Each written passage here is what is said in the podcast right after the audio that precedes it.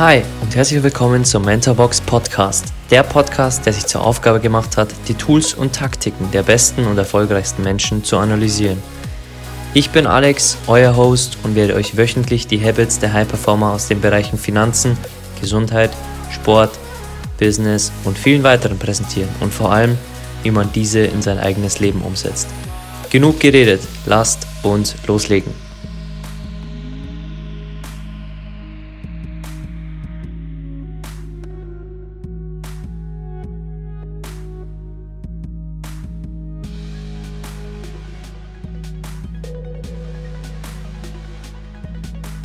Niederlagen und Fehler lassen dich wachsen. Sie halten dich wachsam. Die einzige Sache, die gut ist bei Siegen, dass sie dich gut schlafen lassen. Pep Guardiola. Hey, schön, dass du wieder da bist und willkommen zur 21. Mentorenfolge über den früheren Fußballspieler und jetzt einen der erfolgreichsten Trainer aller Zeiten, Pep Guardiola. Wie immer werden wir am Anfang auf seine Geschichte eingehen, nicht zu lange, denn ähm, es soll hier nicht wieder um Fußball gehen, wie schon bei den Trainern Jürgen Klopp und Carlo Ancelotti, sondern es soll mehr um den Mensch Pep Guardiola gehen und um seine Erfolgsprinzipien, die wir insgesamt auf drei Episoden aufgeteilt haben. Es gibt ziemlich viel von Pep zu lernen. Ähm, nicht umsonst ist er einer der erfolgreichsten und größten Trainer noch in seiner Trainerlaufbahn, denn er ist noch lange nicht am Ende. Also bleib gerne bis zur dritten Episode dran. In der ersten werden wir jetzt gleich auf die Geschichte eingehen und auf die ersten 15 Learnings aus seinem Leben und seiner Biografie. Und am Schluss wirst du natürlich wie immer die Umsetzungspunkte für dein Leben bekommen, die du für dich gleich umsetzen kannst. Lass uns in Episode 1 beginnen mit der Geschichte von Pep Guardiola. Er ist 1971 in St. Pedor geboren und für ihn war sein Vater ein Vorbild von Integrität und harter Arbeit. Denn er ist aufgewachsen in Katalonien und war auch immer ein stolzer Katalane. In der Zeit, in der er aufwuchs, hatten die Eltern kein Geld oder Besitztümer, das sie den Kindern geben konnten. Was sie den Kindern geben konnten, war Würde und Prinzipien. Und wenn Pep zurückdenkt, erinnert er sich nicht an einen spezifischen Moment aus seiner Kindheit, aber vor allem an ein Gefühl, Happiness. Glück in seiner pursten und simpelsten Form. Denn er konnte als kleines Kind das tun, was ähm, ihn am glücklichsten machte und was du über den ganzen Podcast jetzt ähm, sehen wirst, dass das seine absolute Leidenschaft war, denn er konnte schon von klein auf Fußball spielen. In der Zeit, in der Pep aufwuchs, gab es noch keine Playstation und wenn seine Freunde nicht rausgehen wollten, schlug er den Ball so oft gegen die Hauswand seiner Freunde, bis sie endlich rauskamen und mit ihm Fußball spielten. Also schon von klein auf hatte er wirklich diese Begeisterung für den Fußball. Mit sieben kam dann ein prägendes Erlebnis für Pep, denn er ging in eine katholische Schule, sein erster sogenannter Exodus. Es war eine sehr strikte Umwelt dort und er musste sich schnell anpassen an seine neue Umgebung und an seine neuen Lehrer. Prinzipiell war er aber ein guter Schüler und später auch Student und ein gut erzogenes Kind, das Wissen immer schon aufsaugte und bereit war auch damals in der Kirche zu helfen. Mit 13 Jahren trat er dann der Jugendakademie La Masia des FC Barcelona bei und nach dem Beenden der Schule studierte er ein Jahr sogar Jura. 1988, in seinem 18. Lebensjahr, lernte er seine heutige Frau Christina kennen, mit der er zusammen drei Kinder hat. Zwischen 1990 und 2001 war er defensiver Mittelfeldspieler beim FC Barcelona und er war Bestandteil des Dream Teams. Wenn du dich nicht viel mit Fußball beschäftigst, dann wird dir das nicht sagen. Wenn du ein Fußballfanat bist, dann wird dir das auf jeden Fall was sagen. Eines der größten Teams, vielleicht sogar aller Zeiten oder auf jeden Fall der 90er Jahre. Er ging nach seiner Zeit in Barcelona zu Brescia nach Italien und zu diesem Punkt werden wir bei den Learnings nochmal zurückkommen, denn er ging eine Liga tiefer nach Brescia und spielte dort ein Jahr und seine letzte Saison in Europa spielte er beim AS Rom.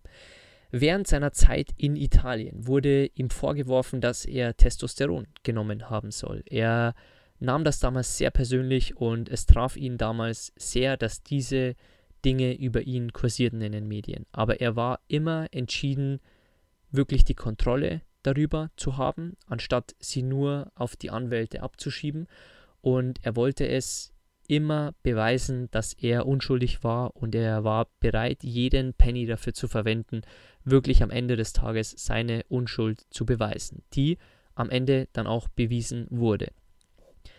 Zum Abschluss seiner Spielerkarriere wechselte er noch nach Katar und nach Mexiko wegen einem seiner größten Mentoren Juanma Lillo, der damals dort Trainer war. Auf diesen Punkt kommen wir auch später noch einmal zurück. Insgesamt spielte er 47 Mal für die spanische Nationalmannschaft und holte 1992 Olympia Gold. 2007 begann dann die Zeit, für die er wohl am bekanntesten sein wird in seiner Trainerlaufbahn, denn er trainierte erst eine Saison die zweite Mannschaft des FC Barcelona und ein Jahr später übernahm er für vier Spielzeiten die erste Mannschaft von Barcelona. In seiner ersten Saison war er der erste Trainer, der alle sechs Titel gewann, die man nur gewinnen kann im Profifußball. Insgesamt gewann er mit Barcelona 14 von 19 möglichen Titeln und wurde wohl einer der größten Trainer des Vereins, wenn nicht sogar der größte Vereinstrainer aller Zeiten in diesem Club. Bei Barcelona unterschrieb er in seiner Zeit prinzipiell nur ein Jahresverträge. Er begründete auch, warum. Trainer von Barca kann man nicht auf Lebenszeit sein. Ich denke, dass man für kurze Zeiträume unterschreiben sollte, in denen der Trainer sich Dinge verdienen muss, wie die Unterstützung der Spieler und der Fans. Nach vier Jahren ging er dann und begann ein Sabbatical, um sich mehr auf die Familie zu konzentrieren, denn wenn du Bilder von Pep siehst, beziehungsweise dich das interessiert, dann wirst du einen Pep Guardiola sehen, der 2007 noch eine volle Haarpracht hatte und nach seiner Zeit eine komplette Glatze hatte. Denn Trainer eines Top-Fußballvereins zu sein und du wirst es über 45 Learnings sehen, ist nicht die leichteste Aufgabe.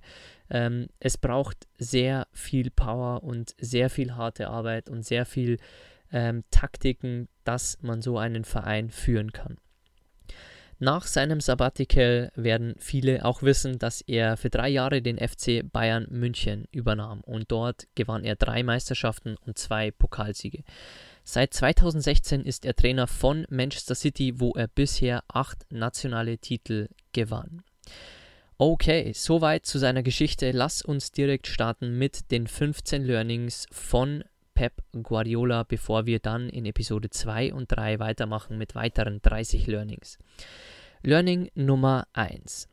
Pep folgte immer seiner Intuition, nicht seinem Verstand. Er sagte in seiner Biografie, dass er von 20 Entscheidungen, die er tagtäglich trifft, 18 intuitiv trifft, durch reine Beobachtung und Erfahrung, die er gemacht hat in seinem Trainerleben. Es gab so ein Augenblick, als er mal Ibrahimovic von Anfang an einsetzte bei Barcelona. Wie gesagt, wenn dich Fußball nicht interessiert, Inf solche Infos werden in dieser Podcast-Folge nicht zu viele folgen. Für die, die es interessiert, ähm, deshalb sage ich es. Er setzte in einem Spiel Ibrahimovic ein, mit dem er, ähm, wie bekannt, nicht das beste Verhältnis hatte, obwohl es gegen seine Intuition sprach, ihn einzusetzen. Und dieses Spiel ging verloren. Es war ein Champions League Halbfinale, ähm, ein sehr wichtiges Spiel. Und ab dann entschied er wirklich, dass nie mehr sein Kopf über seine Intuition gewinnt. Und Pep sagt auch zu diesem Punkt, ein guter Leader ist jemand, der keine Angst hat vor den Konsequenzen seiner Entscheidungen. Sie richten ihre Entscheidungen danach, was ihre Intuition ihnen sagt, egal was passiert.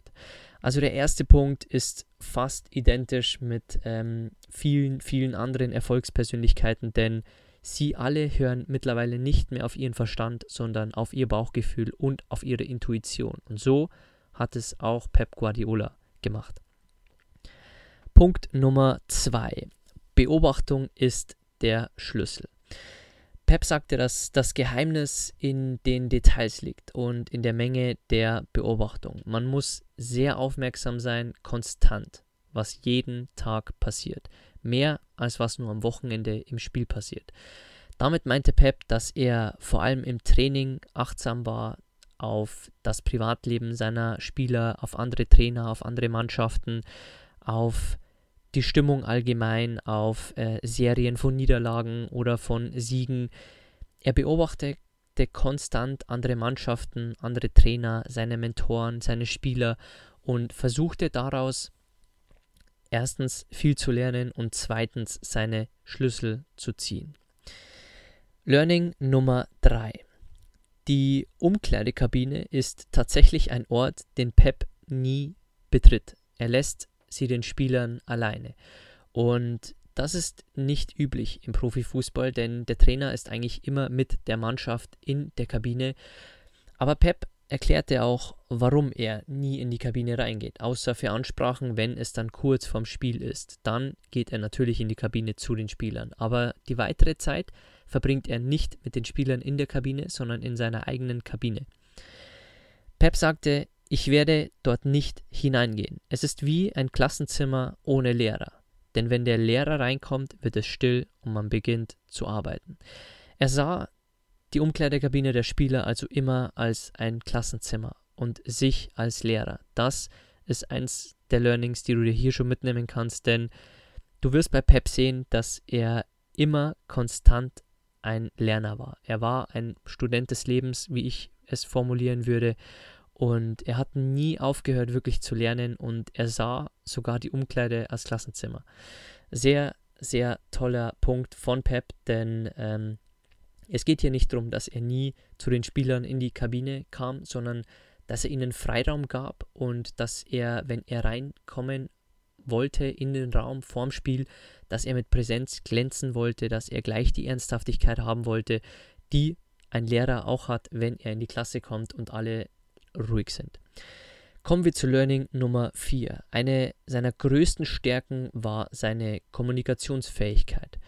Und die setzte er ein, um immer mit den Spielern kommunizieren zu können, mit der Presse kommunizieren zu können, was wir in den späteren Learnings noch sehen werden.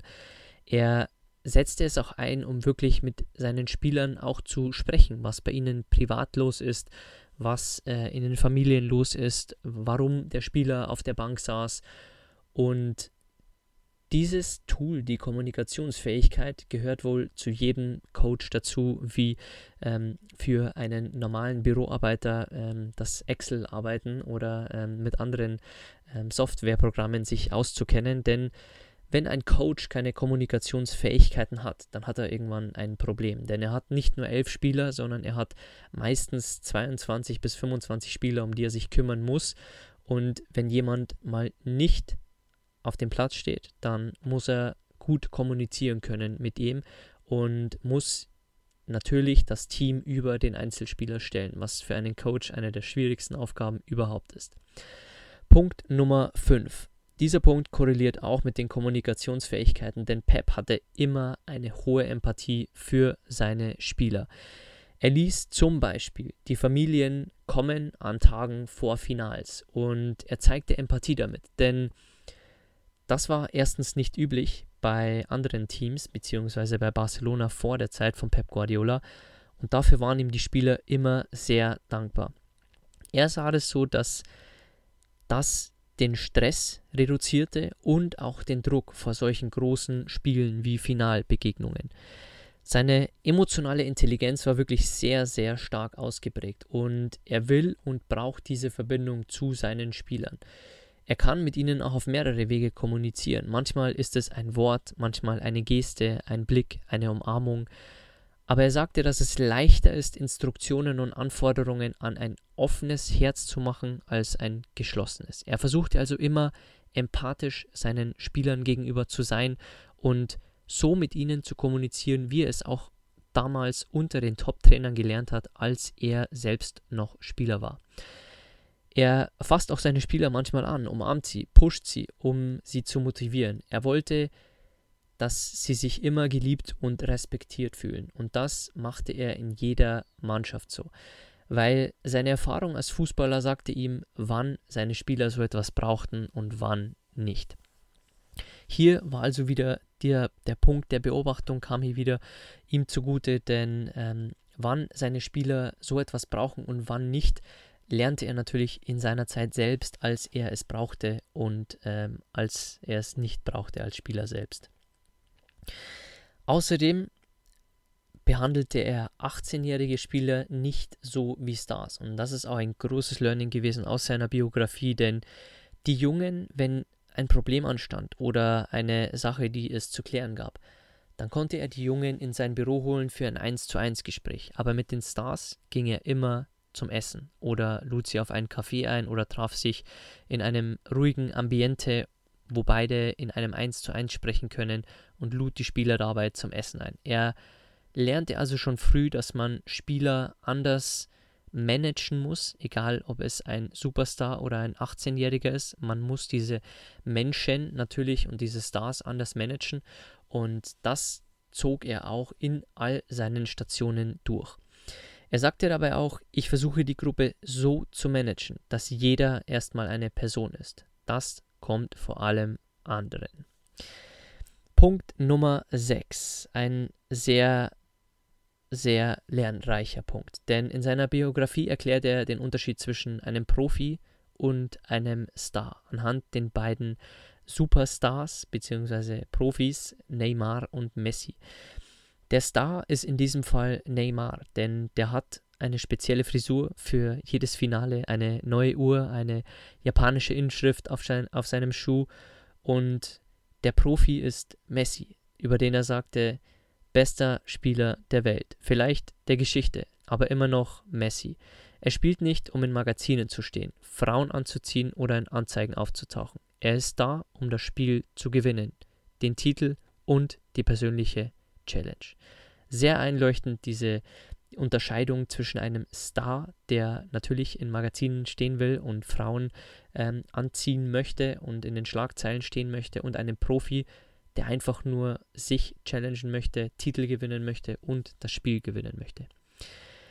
Punkt Nummer 7. Er verdiente sich den Respekt nicht nur über die Leistungen seines Teams, was man erwarten könnte nach 14 von 19 Titeln in seiner ersten Trainerstation, sondern auch durch sein Benehmen in guten wie in schlechten Zeiten, aufgrund seiner Erfolge und seiner zugegebenen Fehler. Er verdiente sich also den Respekt als authentische Person, würde man sagen. Denn er hatte ein Team, das tollen Fußball spielte für die Fans, das werden wir später in den Learnings noch sehen, aber er beeindruckte auch mit absoluter Gelassenheit und mit einem immer gutem Benehmen. Und wenn man zurückdenkt und diejenigen, die Fußball gerne schauen, beziehungsweise es ihre Leidenschaft ist, es zu schauen, vor ungefähr zehn Jahren kam eine Zeit in Spanien, als selbst die spanische Nationalmannschaft getrennt war, denn äh, Madrid und Barcelona kümmerten äh, sich äh, mehr um die Rivalität und um Streitigkeiten als um die Gemeinschaft äh, in der Nationalmannschaft. Und so war damals die Zeit von Mourinho und Guardiola und Mourinho attackierte Guardiola in einer Tour, aber er blieb immer cool und er benahm sich äh, immer so, wie er es zu Hause gelernt hat, mit guten Manieren. Und auch deswegen haben die Leute Respekt vor ihm und nicht nur aufgrund seiner Erfolge und seiner Leistungen seines Teams oder der Titel, die er gewonnen hat. Kommen wir zu Learning Nummer 8 und das ist ein allgemeines Learning über alle Mentoren durchgehend, aber ich möchte dir mit mehreren Beispielen zeigen, dass dieses Beispiel bei Pep Guardiola nochmal eine Stufe draufsetzt als das, was wir in anderen Folgen schon gehört haben. Denn seine unglaubliche Leidenschaft für seinen Job treibt ihn tagtäglich an. Er sagte in seiner Biografie, dass egal wo er gerade ist, er immer am Arbeiten ist, am Nachdenken, am Entscheiden, am sich hinterfragen. Und der einzige Weg, wie er disconnecten kann von allem, ist, wenn er seinen Job aufgeben würde. Pep lebt einfach für seinen Job und er würde gerne mehr Zeit mit seiner Frau und den Kindern verbringen, aber er kann es nicht, denn er widmet die meiste Zeit der Tatsache, Spiele zu gewinnen.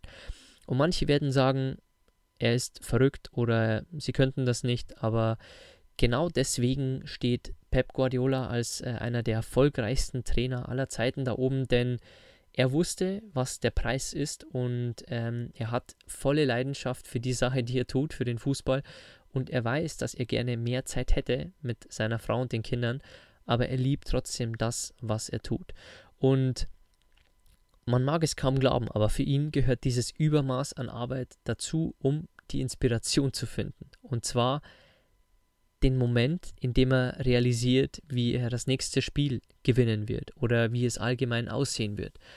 Er nennt das allgemein den Moment, der seinem Beruf Sinn gibt. Also ähm, er macht viel für seinen Job, er steckt viel harte Arbeit rein und er lebt für die Sache. Denn wenn er dieses Übermaß nicht hätte, könnte er diesen Moment nicht erreichen, den, den Moment, der seinem Beruf wirklich Sinn ergibt. Wenn er, wie zu Xavi einmal sagte, dass er das Spiel gesehen hat und er absolut gesehen hat, wie sie das nächste Spiel gewinnen und live vor seinen Augen gesehen hat.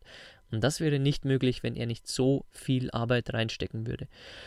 Was auch ein Aspekt ist, dass, ähm, und diesen Punkt wirst du kaum glauben, aber Guardiola hat ungefähr 24 Assistenten, aber trotzdem arbeitete er länger als jeder andere, obwohl er Assistenten hätte, die ihm Spieler analysieren, Trainer analysieren, andere Mannschaften analysieren würde, weil er für das brennt, was er tut. Und er fühlt sich tatsächlich am lebendigsten, wenn er von Aufgabe zu Aufgabe geht und von Deadline zu Deadline.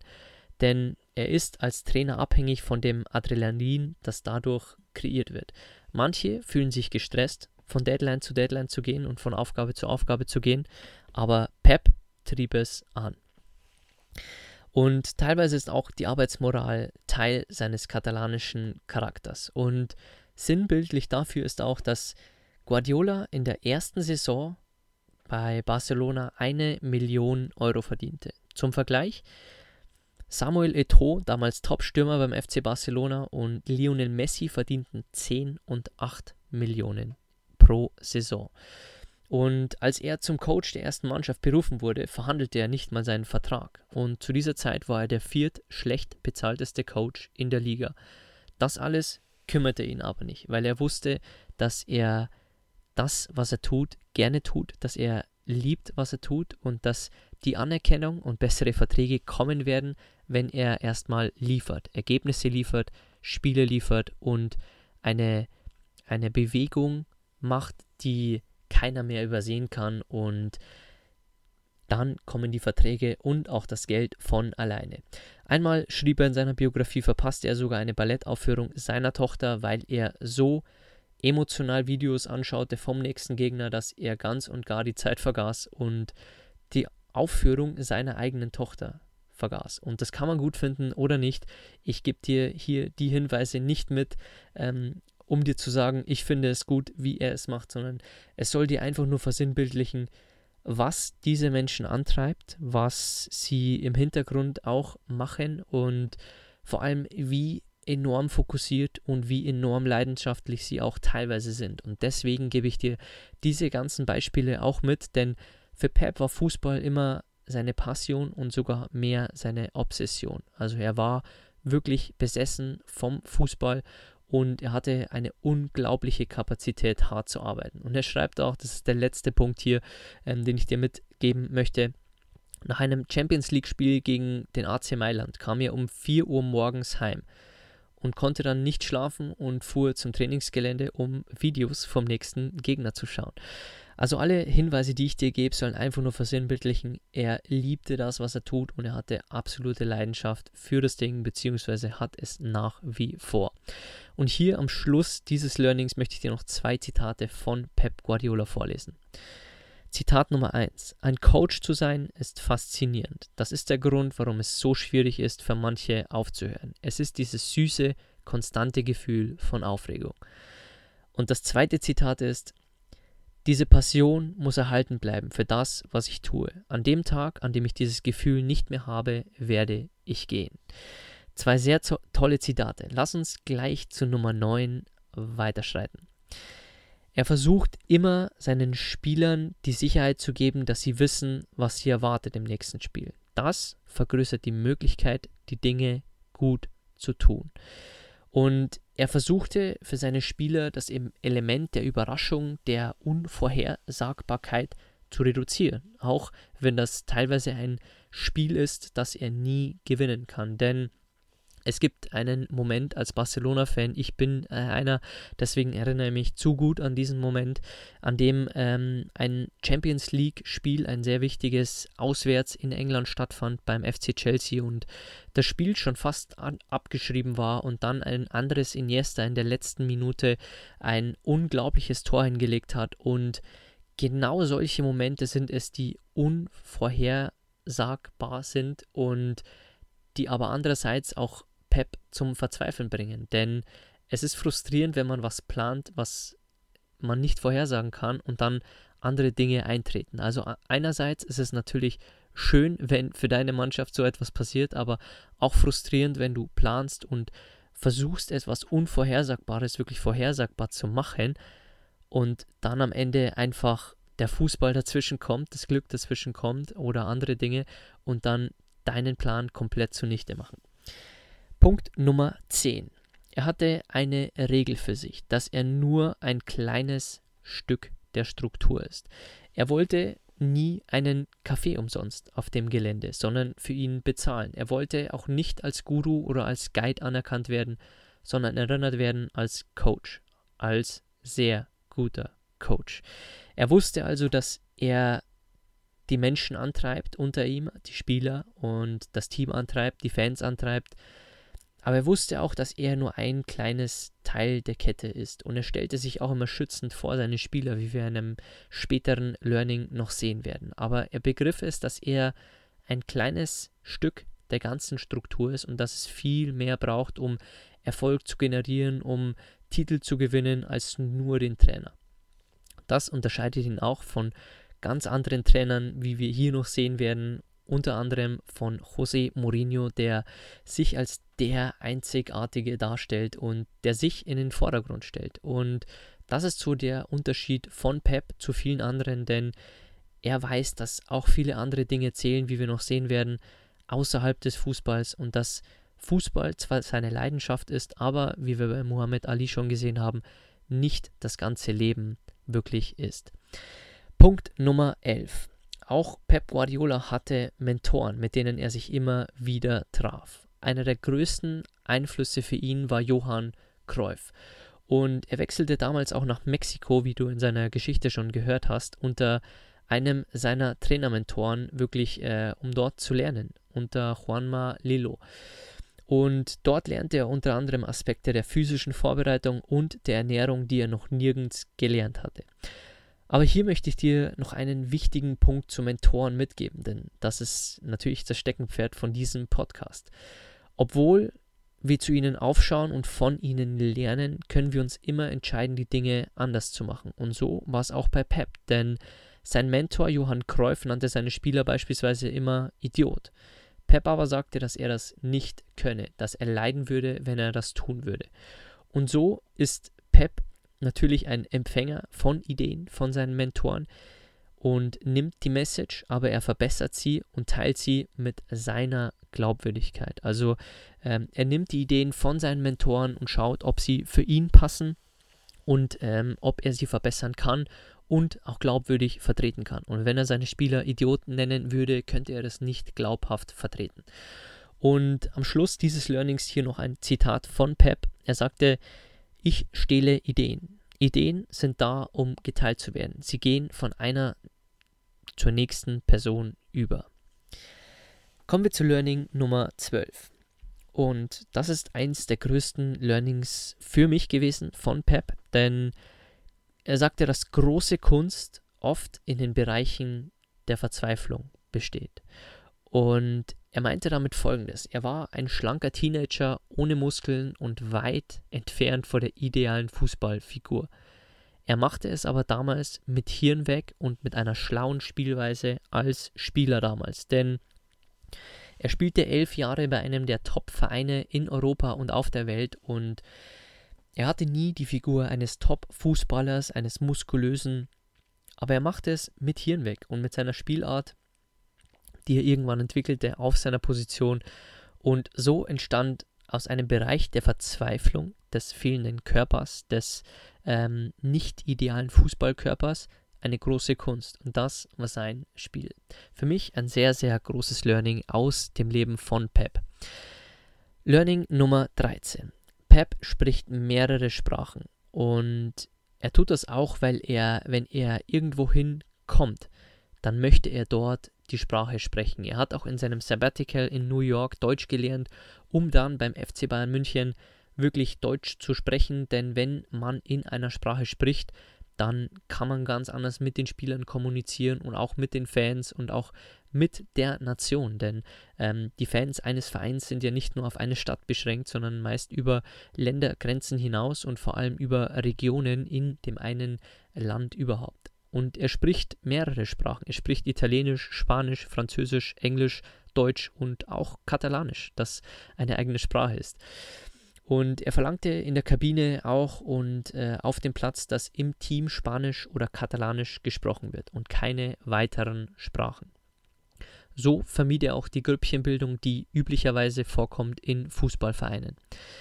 Punkt Nummer 14. Und das ist auch ein Learning, das durchgehend ist durch alle Mentoren. Ich möchte dir diesen Punkt aber nicht geben, weil er allgemein ist, sondern dir ein paar Dinge hier noch hinzufügen zu diesem Punkt. Denn Pep Guardiola liest sehr viel sein ganzes Leben über. Er liest Bücher über Leadership, Biografien, Geschichtsbücher und auch sein Mentor Juan Malillo sagte über Guardiola mal, Guardiola ist wie ein Schwamm. Er lernt von jedem, weil für ihn überall ein guter Ort ist, um über Fußball zu reden, um über Ideen zu diskutieren und um das Spiel in Passion umzuwandeln. Er war immer bereit zuzuhören, zuzuschauen und zu lernen. Das hat er immer getan.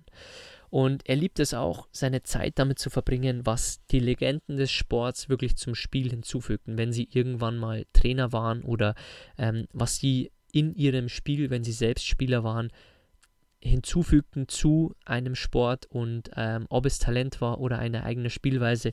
Er liebte es, diese Legenden anzuschauen, zu analysieren und zu schauen, was sie erfolgreich gemacht hat und wie sie den Sport vielleicht anders gedacht haben.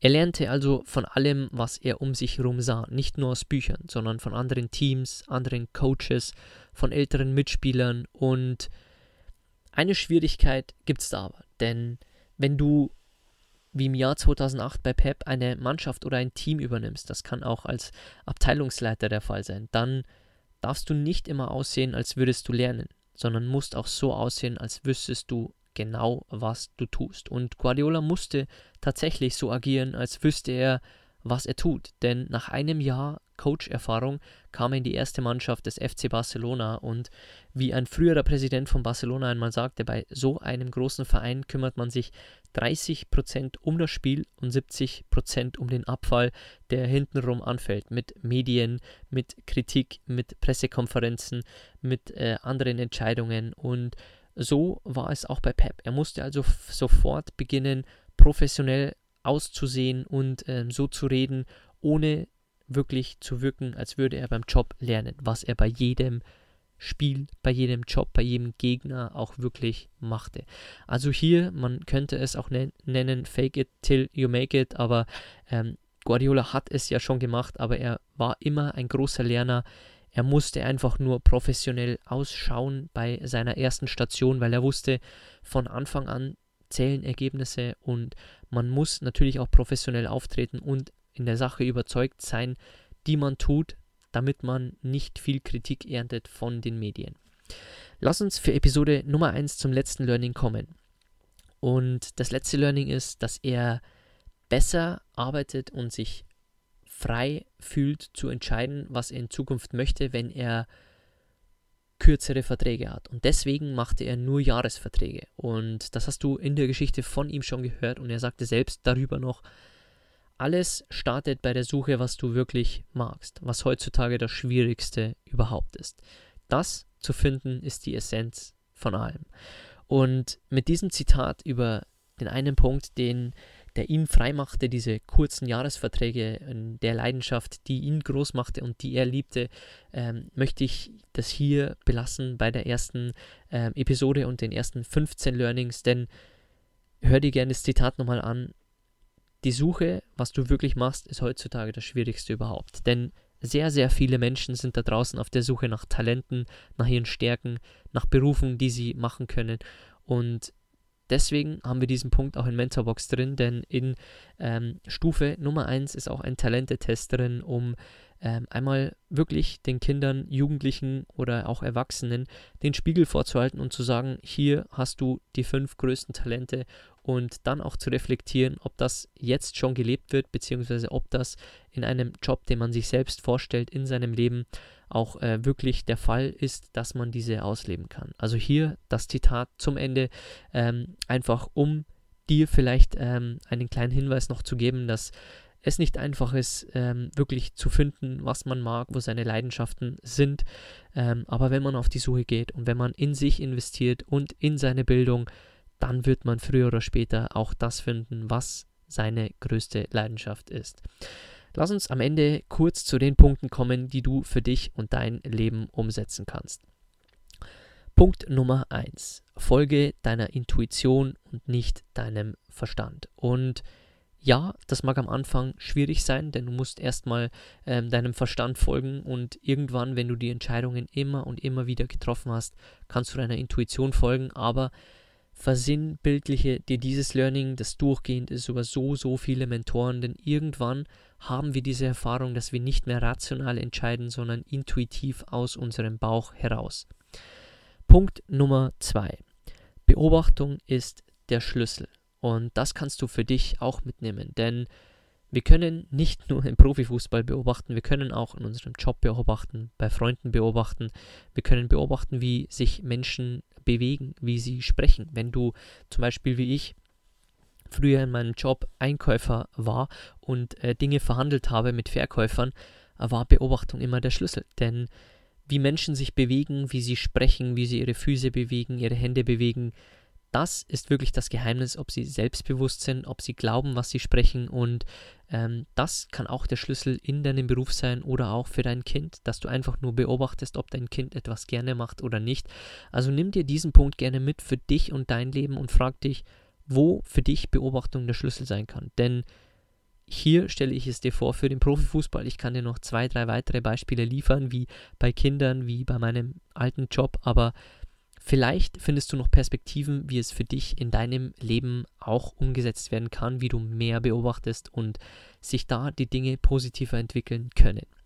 Punkt Nummer drei: Lerne deine Kommunikationsfähigkeiten zu verbessern. Und das gilt nicht nur bei Profitrainern, sondern auch für dich, denn du kannst so besser in einem Vorstellungsgespräch sein, mit deinen Freunden sein, mit deinen Eltern, mit Menschen, die dich nicht verstehen mit den Dingen, die du vorantreibst. Egal was es ist, lerne besser zu kommunizieren. Punkt Nummer 4.